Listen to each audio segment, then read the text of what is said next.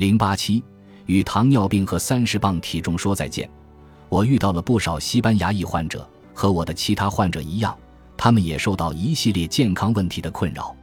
他们患有糖尿病和自身免疫性疾病，也存在体重超标的问题。这在很大程度上应该归咎于他们用现代饮食替代了传统饮食，以及从农耕生活转变为城市生活。玛利亚是其中的典型案例。我第一次见到他时，他四十七岁，患有严重的糖尿病。通过注射胰岛素进行治疗，他的糖化血红蛋白数值为七点九，而正常范围的上限为五点六。在实施植物悖论饮食计划不到一年的时间里，玛利亚体内的自身免疫性疾病的标志物水平就下降了一半。